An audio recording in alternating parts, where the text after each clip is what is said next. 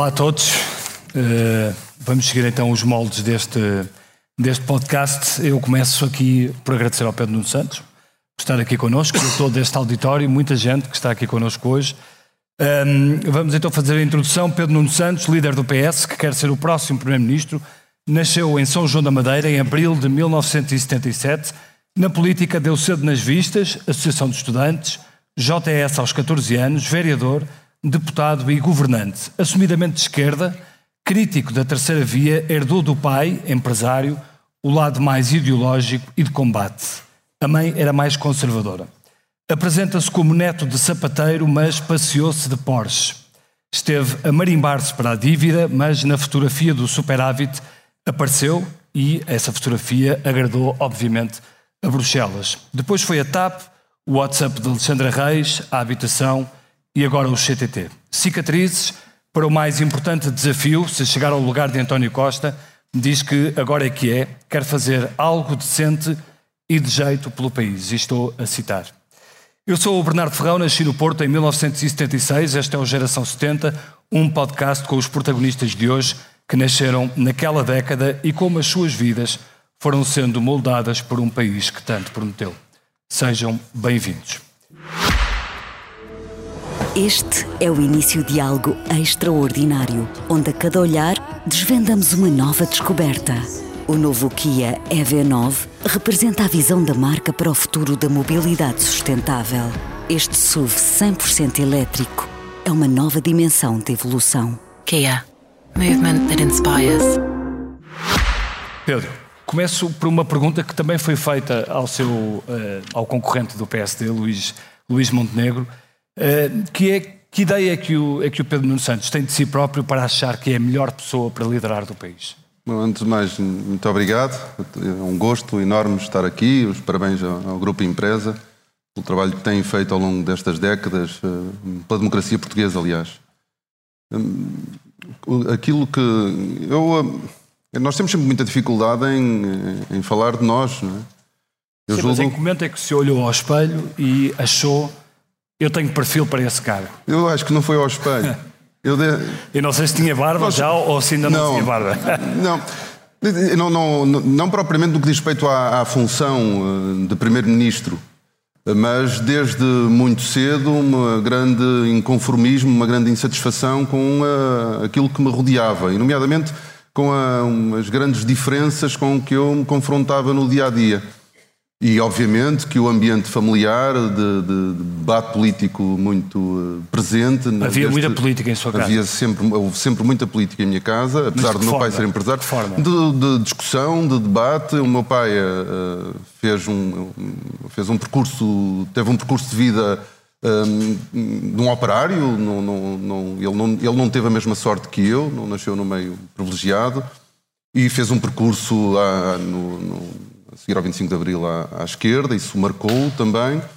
E apesar de depois ter eh, feito toda uma vida de décadas já de, como empresário, eh, nunca perdeu essa, esse, esse, gosto pela política, essa, esse, também esse inconformismo com a sociedade onde ele nasceu e onde ele trabalha. E isso passou também para mim, isso esteve sempre muito, muito presente. E é essa insatisfação que me faz, desde muito cedo, querer intervir uh, politicamente, das mas mais é diversas maneiras. Mas, na, escola, na escola nós não estamos a pensar em ser Primeiro-Ministro, queremos estar na Associação de Estudantes, acabamos por ser delegado de turma. Sim, mas terá havido um momento, certamente, em que pensou eu quero ser Primeiro-Ministro.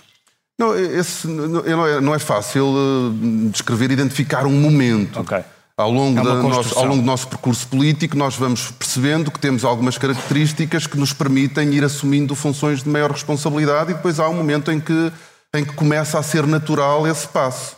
Como é que, falavam há pouco dessas dificuldades e das diferenças que via, como é que foi conciliando esse lado do menino rico de São João da Madeira, porque nasceu numa família com privilégios, sem, sem problemas de dinheiro, e, e, com esses ideais de esquerda, como é, que, como é que conciliava isso? Isso é interessante, porque aquilo que seria, uh, há pouco, só para fazer aqui uma, uma, uma, uma correção. Eu, disse que tenho muito orgulho em ser neto sapateiro, mas criou-se uma ideia errada, como se eu tivesse alguma, de alguma forma a tentar passar uma ideia de desgraçadinho. Não é nada disso, aliás. Uh, sapateiro em São da Madeira é o industrial que faz sapatos. O meu, meu avô tinha uma pequena fabriqueta de sapatos.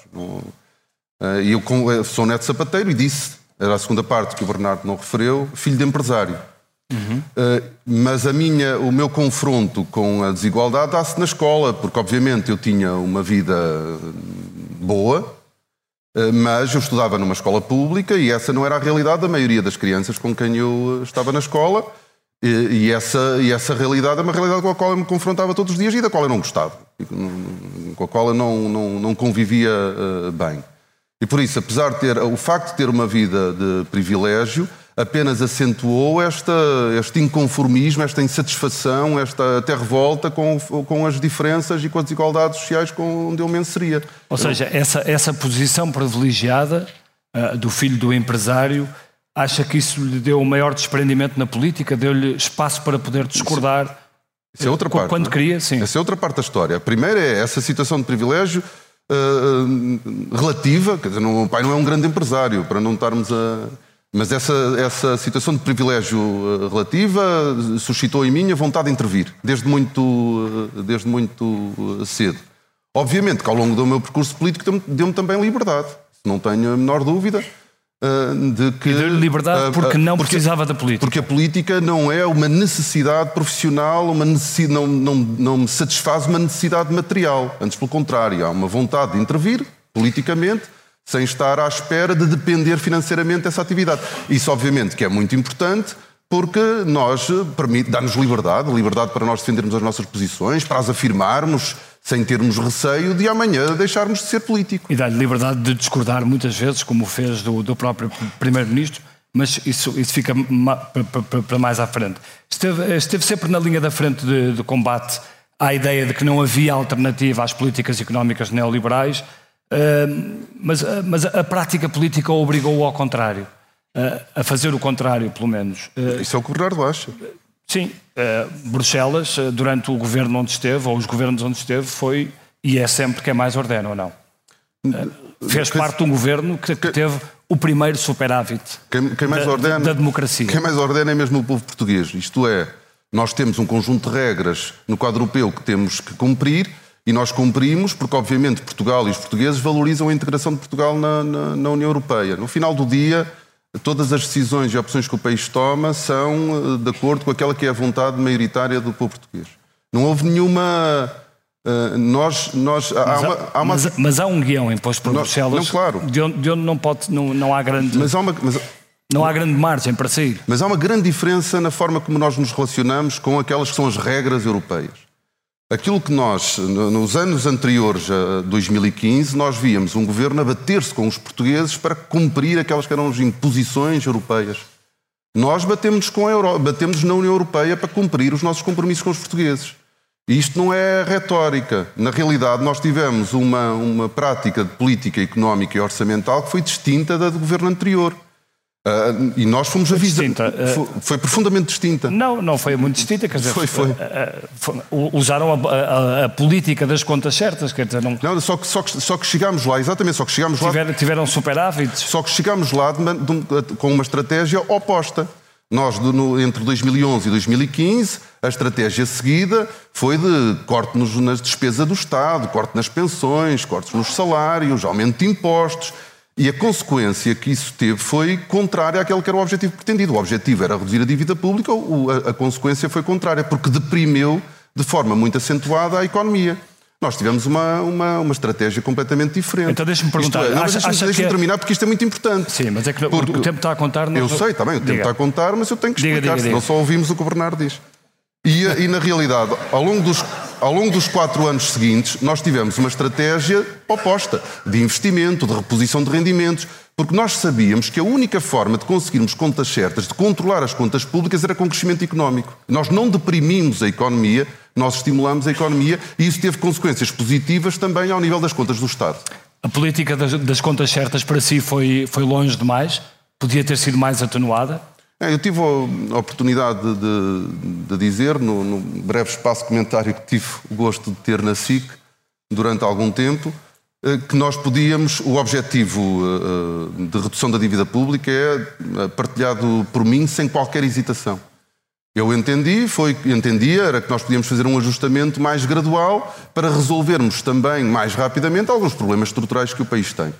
Porque, eh, porque acho, acho determinante para nós conseguirmos continuar essa trajetória de redução da dívida pública, termos uma economia forte, uma economia que, que investe na ciência e na a tecnologia. Manchete, a, a, a, manchete do Expresso diz hoje que, que, a dívida pública ficará abaixo dos, dos 100%. Acha que isso é, é demasiado ou podia haver aqui um equilíbrio entre o ajustar a dívida e, o, e, o, e, o, e, e gerir melhor esse dinheiro para investimento interno?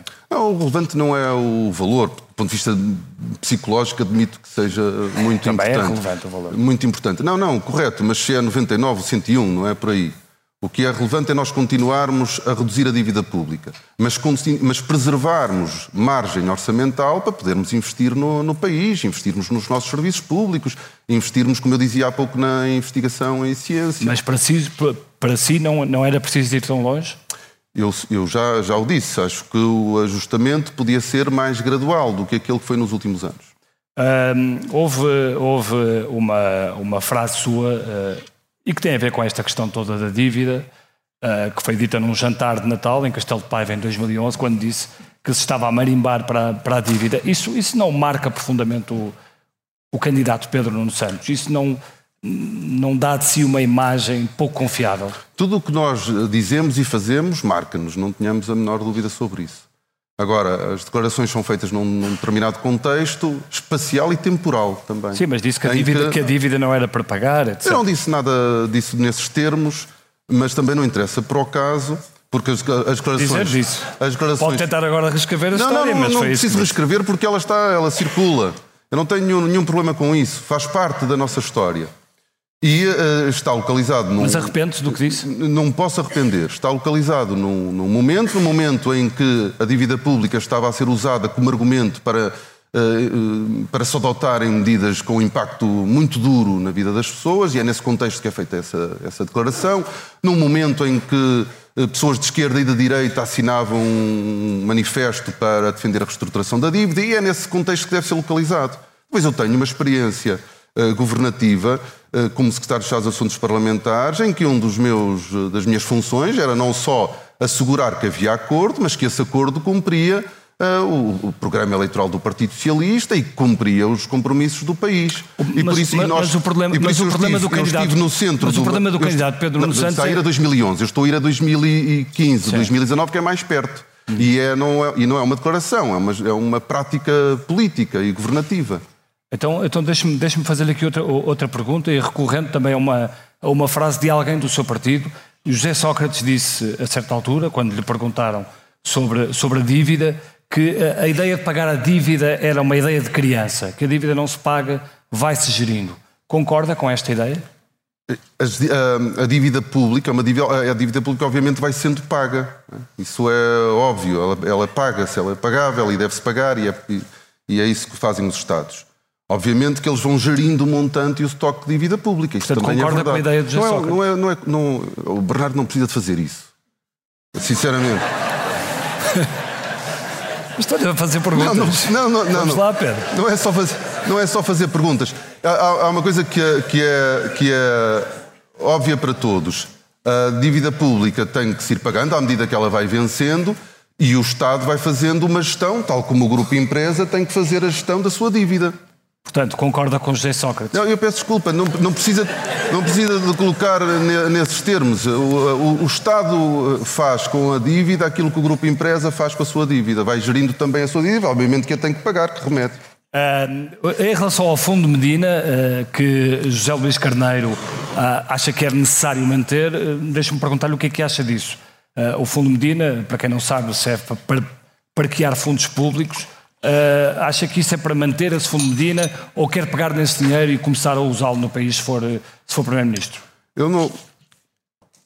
Um país que tem uma capacidade de arrecadação de receita quase sem limite, porque tem uma, uma, uma grande vantagem em, em respeito a recursos naturais, não tem capacidade para absorver esses fundos e por isso deve criar fundos soberanos. Isso é prática de, de vários países no, no, no, nosso planeta e que têm, mas têm condições para isso, porque obviamente têm uma, têm, são muito, normalmente uh, muito beneficiados do ponto de vista dos recursos naturais e a sua economia não tendo capacidade para absorver uh, toda essa dimensão de, de, de capital, eles criam fundos soberanos para poder fazer essa gestão. Não é a realidade portuguesa. E, portanto, nós temos excedentes num país com grandes necessidades e deve aplicar esse excedente. A alternativa a não aplicar esse excedente é, é reduzir impostos. O dinheiro deve sempre uh, retomar a economia. E por isso uh, uh, não me parece uma, uma, uma, uma, solução adequada à realidade portuguesa. Hum. Muito bem. Um, vamos ainda retomar o tema, o tema do José Sócrates e só para lhe fazer uma pergunta muito rápida. Se gostava, se gostava de ter. Se gostava de ter o José Sócrates de volta, de volta ao Partido Socialista? Nós, nós não temos uh, nenhum uh, problema com nenhum uh, ex-líder do Partido Socialista, convivemos bem com, com toda a história do Partido Socialista. Mas José Sócrates tem um, tem um, tem um problema com o Partido Socialista. Estaria não, disponível a. Eu julgo que essa questão foi resolvida pelo próprio quando se desfiliou do Partido Socialista. Muito bem. Vamos, vamos seguir em frente. Em, em 2007, 2017 o, o, o Pedro Nuno Santos comprou, comprou um Porsche isso foi uma, foi uma, uma imagem e algo, e algo que, que o marcou, até porque, porque a seguir decidiu vendê-lo. Uh, porquê, que, porquê que vendeu porquê que vendeu o Porsche? Na, na, altura disse que não era coerente. Porque não me sentia bem. Mas porquê que não é coerente? Isto. É uma porquê opção... que alguém de esquerda não pode ter um... Não pode. Pode, pode e tem.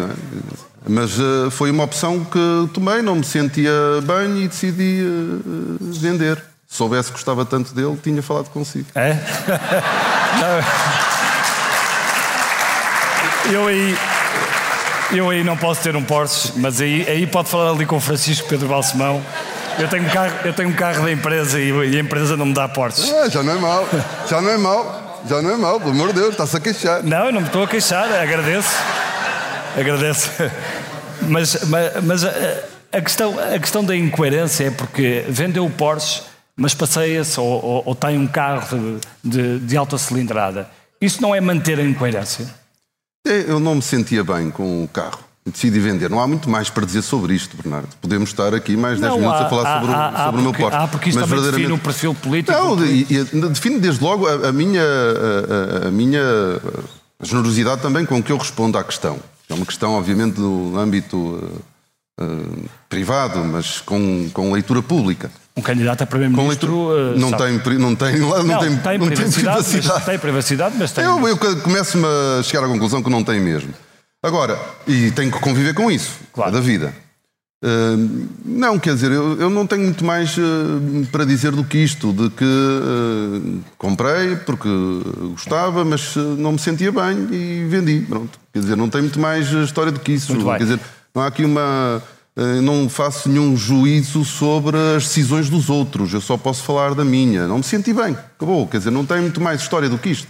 Hoje, hoje Mareira Mortágua fez-lhe um, fez um, fez um, um desafio uh, disse que estava disponível para um acordo escrito uh, com o Partido Socialista e disse-o exatamente na véspera, ou no dia em que começa o, o Congresso do, do, do, PS. Como é que, como é que responde uh, a, a, este desafio de Mariana Mortágua?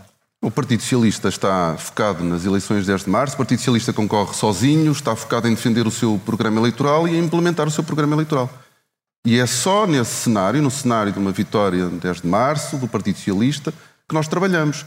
Nós não, faze, nós não fizemos nenhum acordo pré-eleitoral, não pretendemos fazer nenhum acordo pré-eleitoral e não vamos fazer nenhum acordo pré-eleitoral. O Partido Socialista vai sozinho em eleições e vamos lutar para ter o melhor resultado possível. Mas não era, não era importante ser claro relativamente ao que pretende fazer com os seus parceiros de esquerda, nomeadamente com o Bloco de Esquerda, que hoje apresenta esta, eh, eh, esta hipótese? Mas eu tenho que ser claro é com aquilo que nós, Partido Socialista, vamos fazer. E, portanto, ser claro na defesa do programa eleitoral do PS e no compromisso de que procuraremos uma solução governativa que permita, de forma mais aproximada possível, cumprir o programa eleitoral do PS. Eu não sei qual é o resultado que nem que o PS vai ter, nem que os outros partidos vão ter, e por isso não faz sentido estar a antecipar cenários. Nós vamos lutar pelo, nosso programa, lutar pelo nosso programa eleitoral, vamos estar concentrados no nosso programa eleitoral e depois, do dia 10 de março, nós olharemos para a configuração parlamentar que sai das eleições e logo se verá. Não faz sentido estarmos a antecipar cenários quando nós não sabemos qual é a relação de forças que, que os partidos vão ter no quadro parlamentar, saído do 10 de março. Disse numa, numa, numa, entrevista que, que agora tinha a oportunidade de fazer, e estou a citar, algo decente e de jeito pelo nosso país e pelas pessoas. Isto, isto é alguma uma confissão de que o, o que fez o governo de António Costa foi insuficiente? Nós, eu tenho uh, muitas vezes, aliás, uh, ouço alguns comentadores dizerem que estou demasiado colado a António Costa. Uh, tenho feito ao longo deste, destas minhas, desde que me candidatei, lancei a candidatura a secretário-geral, a defesa daquela que foi a governação dos últimos oito anos. Tenho orgulho mesmo nessa, nesta governação e, e nos resultados da governação.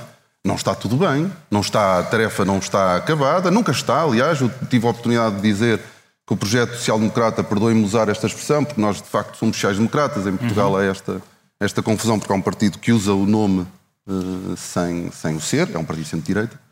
O projeto social-democrata é um, um, projeto que, pela sua natureza, é um projeto inacabado. E por isso nós temos sempre que fazer mais, fazer melhor e corrigir uh, problemas que não foram ainda corrigidos. Quando diz que não está tudo bem, está a referir-se a quê? Nós sabemos, quer dizer, primeiro, desde logo, nós ainda não temos uma economia capaz de pagar os salários que os portugueses ambicionam e a que têm direito. Essa é uma tarefa muito difícil. Muito difícil de conseguirmos vencer aquele que é para nós o maior desafio eh, do país, que é a transformação eh, do perfil de especialização da economia portuguesa. Mas fala-se pouco de crescimento económico, na, pelo menos na campanha. Fala-se pouco de política económica. Normalmente, aliás, a direita reduz o, PSD, a IEL, reduzem o debate sobre a, sobre a política económica, a redução do IRC, como se fosse a panaceia para os problemas da economia portuguesa, e não é. Eh, nós precisamos de falar, obviamente, mais, porque esse é o desafio central para o país, conseguirmos transformar eh, o tecido produtivo da economia portuguesa, alterar o perfil de especialização da economia portuguesa. Se nós não o conseguirmos fazer, nós nunca vamos conseguir ter os salários que ambicionamos, nunca vamos conseguir ter a vida que desejamos em Portugal e nunca vamos ter também os serviços públicos robustos como nós desejamos. Esse é mesmo o centro e deve ser mesmo a, nossa e é a nossa maior prioridade. E mudar a política fiscal. Eu acho... O país tem uma carga fiscal uh, insuportável. Uh, e... Isso está nos seus planos. Eu sei qual é a sua teoria sobre, a, é teoria. sobre, sobre, a carga fiscal que está abaixo é da, média, da média europeia. Mesmo isso assim, é uma teoria? Não, Lá no seu tá polígrafo já confirmaram assim, isso. Não, claro que sim. mesmo assim, mesmo assim para, o, para o país, para o país é, é é muito difícil, como, como compreendo ou não? Ou acha que, que os portugueses estão completamente confortáveis não, com, não, com a claro, carga fiscal que têm? Não, claro que não, e, uh, e, e, este governo tem feito esse percurso de redução dos impostos, nomeadamente sobre os rendimentos de trabalho. Ah, mas Agora, os indiretos... verdadeiramente, verdadeiramente nós precisamos de dar estabilidade e nós estamos sempre à espera de achar que, com o desenho da política fiscal ideal, com o desenho do sistema eleitoral ideal, nós vamos resolver os problemas do país. E verdadeiramente aquilo que nós precisamos sobre, essa, sobre nessas áreas é de estabilidade e de previsibilidade, mais do que grandes alterações. Não é aí que se joga uh, o desafio da transformação da economia portuguesa. E por isso não, não, é quero, dizer PS, que não, PS, possa haver, não quero dizer que não possa haver espaço para debate sobre. O PS em 2015, eh, quando, quando chegou e fez o acordo da Geringonça, disse que vinha para virar a página da austeridade. E, e, e de facto, nestes oito anos, a austeridade esteve muito presente, eh, em várias, eh, em várias formas. O que é que o senhor vai fazer para, para alterar isso? Bom, desde logo, isso não é inteiramente verdade, não é? Okay. Na medida já, já tem alguma verdade. Na medida, na medida em que houve reposição de rendimentos, houve aumento da despesa do Estado com os serviços públicos, não houve uma redução da despesa do Estado com a saúde, por exemplo. Nós temos muitos problemas, não, não estou a esconder, mas não houve uma redução do, da despesa do Estado com, com os serviços públicos. Portanto, houve, uh, nós desejaríamos eh, mais investimento em algumas áreas. Todos os ministros setoriais se depararam com, eh, com restrições. A restrição orçamental ela existe e existirá sempre. Isso não quer dizer que seja sinónimo de austeridade. Nós temos que aproveitar da melhor maneira a margem orçamental que nós temos.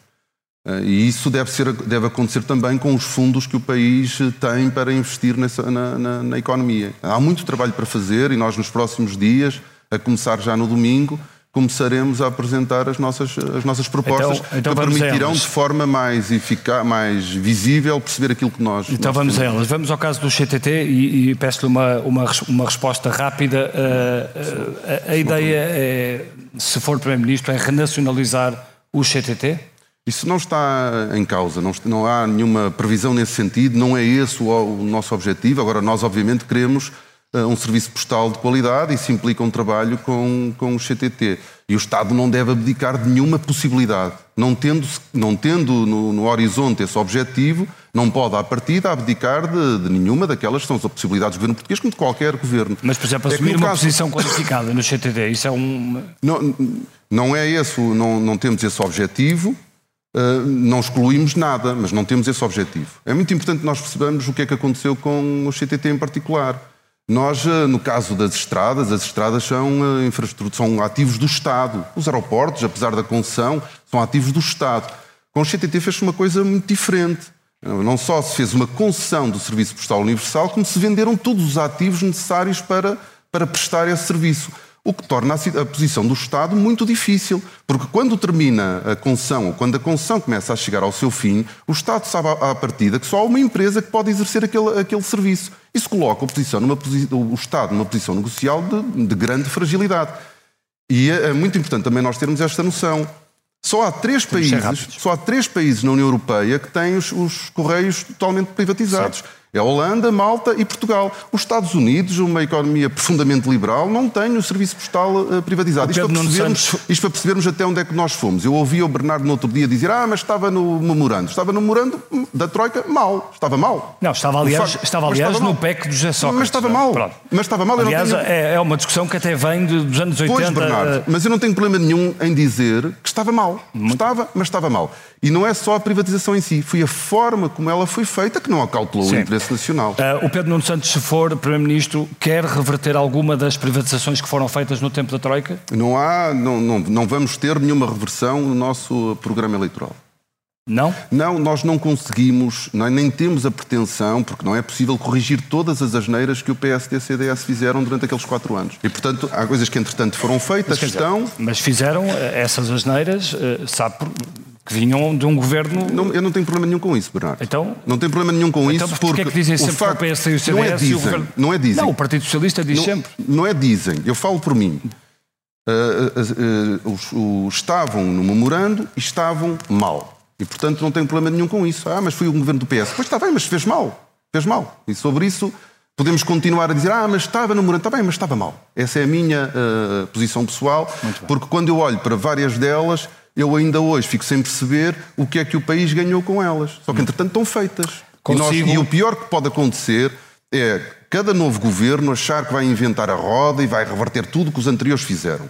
Eu acho que foram mal feitas, mas, entretanto, a vida seguiu e nós temos eh, que saber lidar com a realidade que temos, sem estar sempre a alterar tudo, sempre a reverter tudo. Isso é um mal que muitos políticos têm que eu não tenho. Eu, tô, eu quero estar a olhar para a frente e não estar a olhar uh, para corrigir e para reverter tudo o que os outros anteriormente, entre, uh, antes de mim fizeram. Consigo não haverá cativações, como houve e muitas durante o, o, os, os, primeiros anos do governo? Eu não, quer dizer, eu não posso uh, assumir um compromisso desses porque a, a, política económica é imprevisível, a política, as contas, ajustada às contas públicas, impactado com a imprevisibilidade económica, também é incerta. Eh, e por isso nós não devemos nunca abdicar nenhum instrumento de controle orçamental, mas não é desejável, não é uma boa forma de gerir o orçamento de Estado. Eu tive essa, eu lidei com, com cativações enquanto ministro, não me parece a melhor forma de gerir o orçamento de Estado, mas nós já uh, partida, com elas, mas é? nós à partida não devemos abdicar de nenhum instrumento de controle orçamental. Isso também não seria inteligente. A direção executiva do, do SNS é para manter consigo? É, eu acho que, é mais uma vez, como eu dizia há pouco, um dos problemas em muitos governos ou muitas autarquias é, é o novo presidente, o novo primeiro-ministro, o novo político querer eh, porque acha que tem, eu é que tenho uma ideia para resolver os problemas todos do, do, do país e do mundo, reverter aquilo que se fez. E uh, há uma reforma no, no, do Serviço Nacional de Saúde que está a dar os seus, os seus passos. E o pior que nós podíamos fazer era estar a interromper um, um processo que é sempre difícil. em qualquer organização a mudança é sempre muito desafiante, encontra sempre muita resistência. Imaginemos o que é a mudança num país e num serviço com o peso e com a dimensão do Serviço Nacional de Saúde. Por isso, aquilo que nós precisamos é deixar que esta reforma se consolide, apoiá-la, acarinhá-la para que ela possa produzir os seus resultados e não é começar já a rasgar uh, e a rasurar no, no, no, dia seguinte a sermos eleitos. Pedro Nuno Santos, onde é, que, onde é que nasceu o seu filho? Num hospital público ou num privado? Uh, na Cruz Vermelha. Na Cruz Vermelha. Agora já não, já, não, já não tem maternidade, ele foi dos últimos a nascer na, na maternidade do Hospital da Cruz Vermelha. Uh, uma, outra, uma outra pergunta uh, mais pessoal, mas que também revela aqui um, um, lado mais político. Há quanto tempo é que não anda de, de comboio? Já há algum tempo, é verdade. Há algum tempo. Infelizmente. Porque eu gosto muito da. E sabe quanto é que custa um bilhete de comboio é, Intercidades Lisboa-Porto? Eu, eu, eu, não, eu já, tivesse, já tive uma dessas, no, no, não vou. Já tive uma, eu não vou. Uh, e, e, entretanto já me fizeram uma não, lista. Não, porque eu, eu posso dizer, é porque lista. o preço é absurdo. Uh, o então, Intercidades custa 25 então, euros Lisboa-Porto. já, sai daqui informado, sai daqui informado. O Intercidades pode custar 25 euros. O Alfa Pendular pode custar quase 34 euros. Isto faz sentido quando, por exemplo, há um serviço de autocarro que é o Flixbus uh, Porto Lisboa privado que pode custar até 10, 10 euros. Faz sentido esta variação de preços? Esta Bernardo, diferença de preços? Nós podemos, eh, eu acho que nós... É porque os comboios foram a sua tutela. Eu acho que nós temos que caminhar, sim, e foi adotado um passo social que baixou bastante uh, o custo do transporte também ferroviário, nomeadamente nas áreas metropolitanas. Na ligação eh, Lisboa-Porto, onde esses autocarros têm mais sucesso, mas também na ligação Algarve, mas nomeadamente na ligação entre Lisboa e Porto, a única coisa que eu posso dizer é que os comboios estão uh, lotados. Não há espaço, não há espaço nem para mais comboios, nem há mais lotação. Nós temos os nossos, comboios. Se calhar, se calhar são poucos, não é? Nós temos, não, são, mas mesmo assim não temos, não temos aquilo que me se diz na ferrovia. Se não tiver temos, quatro ou cinco comboios, eles não vão temos lotados sempre. Não, não, não, não, não, não. Eu quero dizer, não temos canal, não temos espaço espaço no, no, no canal ferroviário Sim. para introduzir mais comboios, mesmo que os tivéssemos. Uhum. Por isso é que nós precisamos tanto de uma linha nova. Uh, eu acho que nós podemos discutir a política comercial da CP, obviamente que a CP terá de ser compensada uh, pelo Estado, já o é e tem que ser, porque obviamente não pratica os preços que gosta, pratica os preços que pode uh, praticar e por isso isso tem consequências na atividade comercial da empresa. Mas ao longo dos últimos anos tem-se avançado muito na redução dos custos de transporte, seja com o passo social, seja agora com a gratuitidade no transporte para os estudantes até 23 anos. E por isso esse caminho tem sido feito, esse caminho deve continuar a ser feito, sempre com, uh, com responsabilidade, com cautela, mas tem que continuar a ser feito. Acha que, acha que, que a maioria absoluta fez, fez mal ao PS? Não, não, não acho que não acho que a razão de algum problema ou de alguma instabilidade ou de algum, seja a maioria absoluta. Isso não, não, não, não, não posso eh, achar que a razão é a maioria absoluta. Portanto, não, não, não partilho dessa, dessa ideia. Não? Não. Não acha que a maioria absoluta deixou uh, o governo mais afastado? Uh, não, não acontece isso normalmente? Com maiorias absolutas? Sim. Aliás, o próprio António Costa falou sobre isso sobre essa ideia que os portugueses têm dos governos maioritários? Não sei, nós, nós falamos sempre da, da, das maiorias absolutas como se os cidadãos decidissem dar uma maioria absoluta a um partido. E não é bem assim. Dizer, nós, não, nós não nos conseguimos organizar todos e distribuir entre nós quem é que votas tu, quem é que vota nós. Isto, isto asseguramos assim que não se dá uma maioria absoluta. As maiorias absolutas não se decidem. Cada cidadão escolhe aquele que é o seu voto e pode acontecer que a maioria de, de, das pessoas pense da mesma forma. E se nós perdemos muito tempo a discutir a maioria absoluta, ela acontece uh, às vezes, não é? Aconteceu poucas vezes na nossa, na nossa democracia. Mas acha, por exemplo, que ela devia ter sido mais dialogante? Esta, esta, acha que devia ter sido mais dialogante a maioria maioria absoluta? absoluta não foi interrompida por causa da maioria absoluta. É? E, portanto, uh, acho que nós estamos à procura de uma, de uma razão na maioria absoluta para os problemas do governo que não tem, que, não, que são erradas, não, não são. Mas razões. acha que ela podia ter sido mais dialogante, como prometeu António Costa no dia em que em que ganham as eleições? Eu julgo, que, eu julgo que o governo procurou ser dialogante da mesma forma que foi antes. Obviamente que deixa de haver a mesma necessidade no quadro parlamentar de procurar uh, uma maioria, porque a maioria o partido sozinho a garante. Uh, essa foi a única diferença. Obviamente que quando nós estávamos sem maioria absoluta, e essa era uma mais-valia para o PS, nós só tínhamos metade do, do, do Parlamento contra nós. Hum. Quando passamos a ter maioria absoluta, nós passamos a ter à esquerda e à direita no Parlamento, todos juntos contra o PS. E isso uh, traz alguns desafios. Nós, nós, é sempre um desafio, a maioria absoluta. Não vale a pena estarmos aqui com. Uh, o Pedro teve num governo, o Pedro Cisa Vieira teve num governo que exigia uma, uma negociação constante.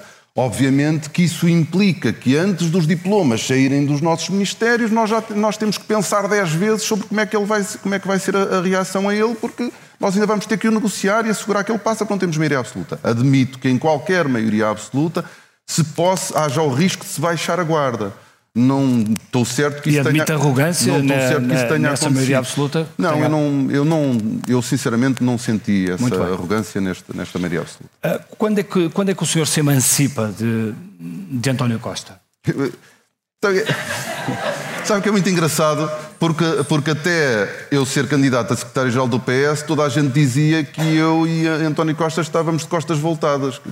E de um momento para o outro eu, já se fala em, em, não, onde está na minha emancipação. está António Costa. Aliás, claro, parece uma campanha feita a, a é duas óbvio, mãos. Como, não é uma campanha feita às duas mãos, mas obviamente que nós estamos juntos. Vamos a falar do. Até quando? Do, é Até quando é que vão estar eu, eu espero que sempre. Nós somos camaradas do mesmo partido. Estamos a falar de, de, de, um, de um, ainda primeiro-ministro que foi secretário-geral do PS durante tantos anos, com quem eu trabalhei, que me deu a oportunidade de ser membro de um governo, com quem eu tenho uma, com quem eu tenho uma boa relação e quero continuar a manter. Nós tivemos momentos de, de, de, tensão e de diferença, ah, pois houve, não é? Porque defendo as minhas posições, porque sou afirmativo, eh, e esses momentos existiram, mas nunca deixamos de ter respeito. Mas não lhe faz sombra nunca António de... Costa permanentemente. Nunca deixamos de ter respeito um pelo outro.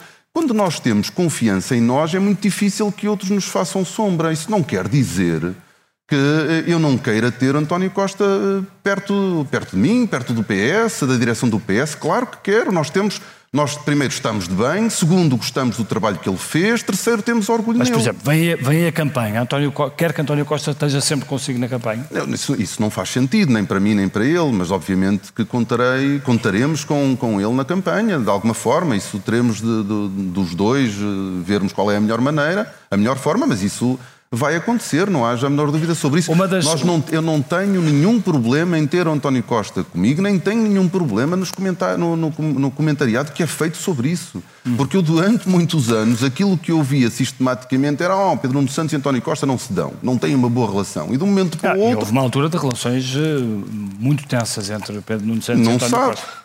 Hã? Não sabe. Imagina. Talvez saiba. Imagina. Agora, talvez, saiba. E, quer dizer, e depois, em dois, três meses. Aliás, basta-me lembrar o, o episódio, o episódio do, do, aeroporto. do aeroporto, não é? E depois, Acho que ficou claríssimo aí depois, que as relações não eram as melhores. E depois, em dois, três meses, já somos os melhores amigos um do outro. Nós somos camaradas, temos muito respeito um pelo outro. Foi meu primeiro-ministro. Uh, fui meu secretário-geral do PS e eu quero que continue temos, a colaborar connosco. Temos três minutos e, e, e peço-lhe agora alguma síntese na, nas respostas. Uh, houve uma houve uma ideia de de, de, um, de um governo que seria uh, liderado por, por Mário Centeno. Essa proposta chegou a ser feita ao Presidente da República. O senhor tinha aceite ser, uh, aceitaria ser líder do PS uh, eh, com o governo desfiado por Mário Centeno até 2026, como, como defendeu António Costa? Eu eu conhecia a proposta do, do secretário-geral do PS e concordava com ela. Não tenho mais a dizer sobre isso. Até 2026, com Mário Centeno? Eu concordei com a iniciativa do, do, do secretário-geral, primeiro-ministro do Partido Socialista, e, portanto, não posso dizer, nem devo dizer, nem quero dizer mais do que isto. Concordei com a proposta, ponto final. E acha que o PS concordava? Porque o PS não foi ouvido relativamente a esta proposta. Não, foi o líder do Partido Socialista que julgou tá bem, os órgãos pessoas. próprios do PS não foram ouvidos. Não, não quer dizer, mas não, já não faz sentido nós estarmos a. Portanto, tinha, a, tinha... Já não faz sentido estarmos a, a falar, a, falar, a especular sobre um cenário que não se concretizou. Uh, na fotografia dos, dos jovens turcos, uh, onde, onde o senhor também estava, uh, está, está João Galamba. o, que é que, o que é que pretende fazer com João Galamba daqui para a frente? Eu não. Eu não pretendo fazer nada, quer dizer, nem fazer vai nem deixar de fazer. Vai convidá-lo para as listas? Não estamos ainda. Não estamos ainda. Ah. Não, esta tosse, atenção, não foi porque fiquei atrapalhado com a pergunta. Foi porque ainda estou com não as, já, não estou já sequelas, estou com as sequelas ainda não foi já da, da, da Vai convidar o João Galamba ou não? Não, não estamos nem em fase de fazer listas para a Assembleia da República. Mas acha que ele, não, tem, não... acha que ele tem neste momento neste capacidade momento... política neste... para ser, para ser eu, deputado do Partido Socialista? Eu percebo a pergunta. Nós temos neste momento um congresso este fim de semana. Já tenho listas que me dão uh, trabalho que chega, que são as listas aos órgãos do partido. Uh, cada coisa no seu tempo. O Bernardo terá a resposta a essa pergunta no tempo certo. Uh, agora só uma, uma pergunta muito rápida, porque do lado do PSD, uh, Luís Montenegro já foi claro dizendo não é não relativamente ao Chega. Uh, do lado do Partido Socialista, Pedro Nuno Santos não deixa claro o que é que quer fazer com os seus parceiros. Os meus parceiros não temos? Claro que tem. Nós, vamos, nós estamos sozinhos. Bloco de Esquerda e PCP. Nós admite ou não admite uma geringonça com os seus parceiros?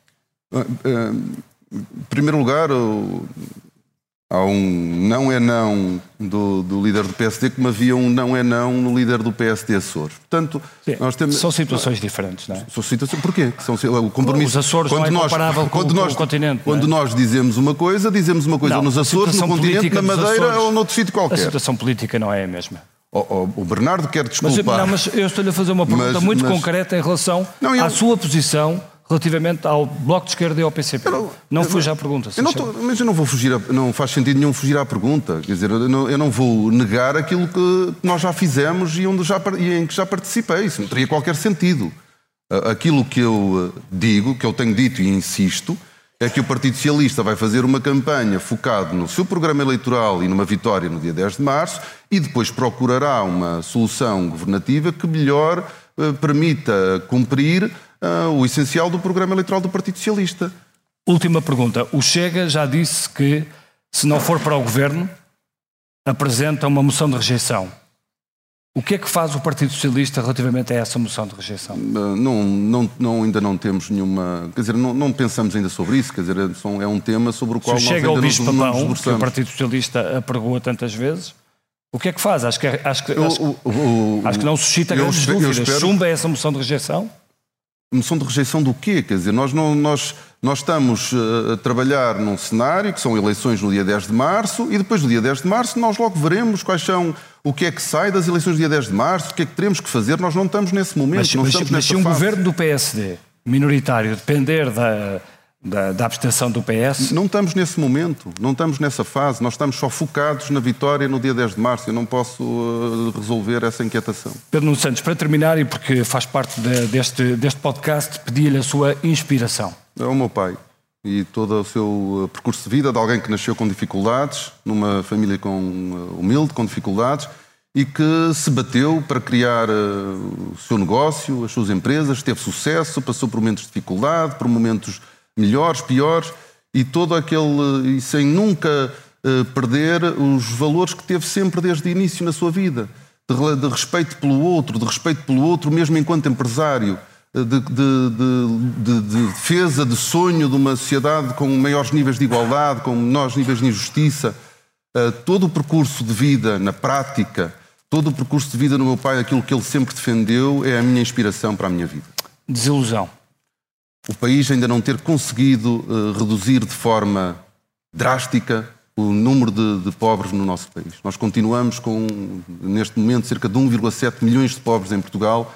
Este é o maior fracasso uh, da nossa democracia e isso é, para mim, uma profunda desilusão que nós temos que tentar resolver nos próximos anos, porque é a maior falha coletiva do nosso país.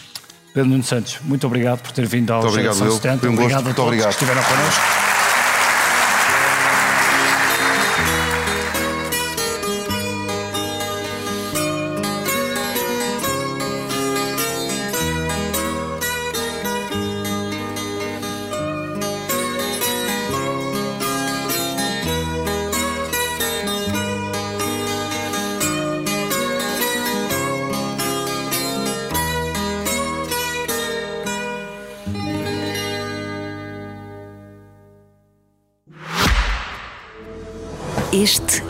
Início de algo extraordinário, onde a cada olhar desvendamos uma nova descoberta.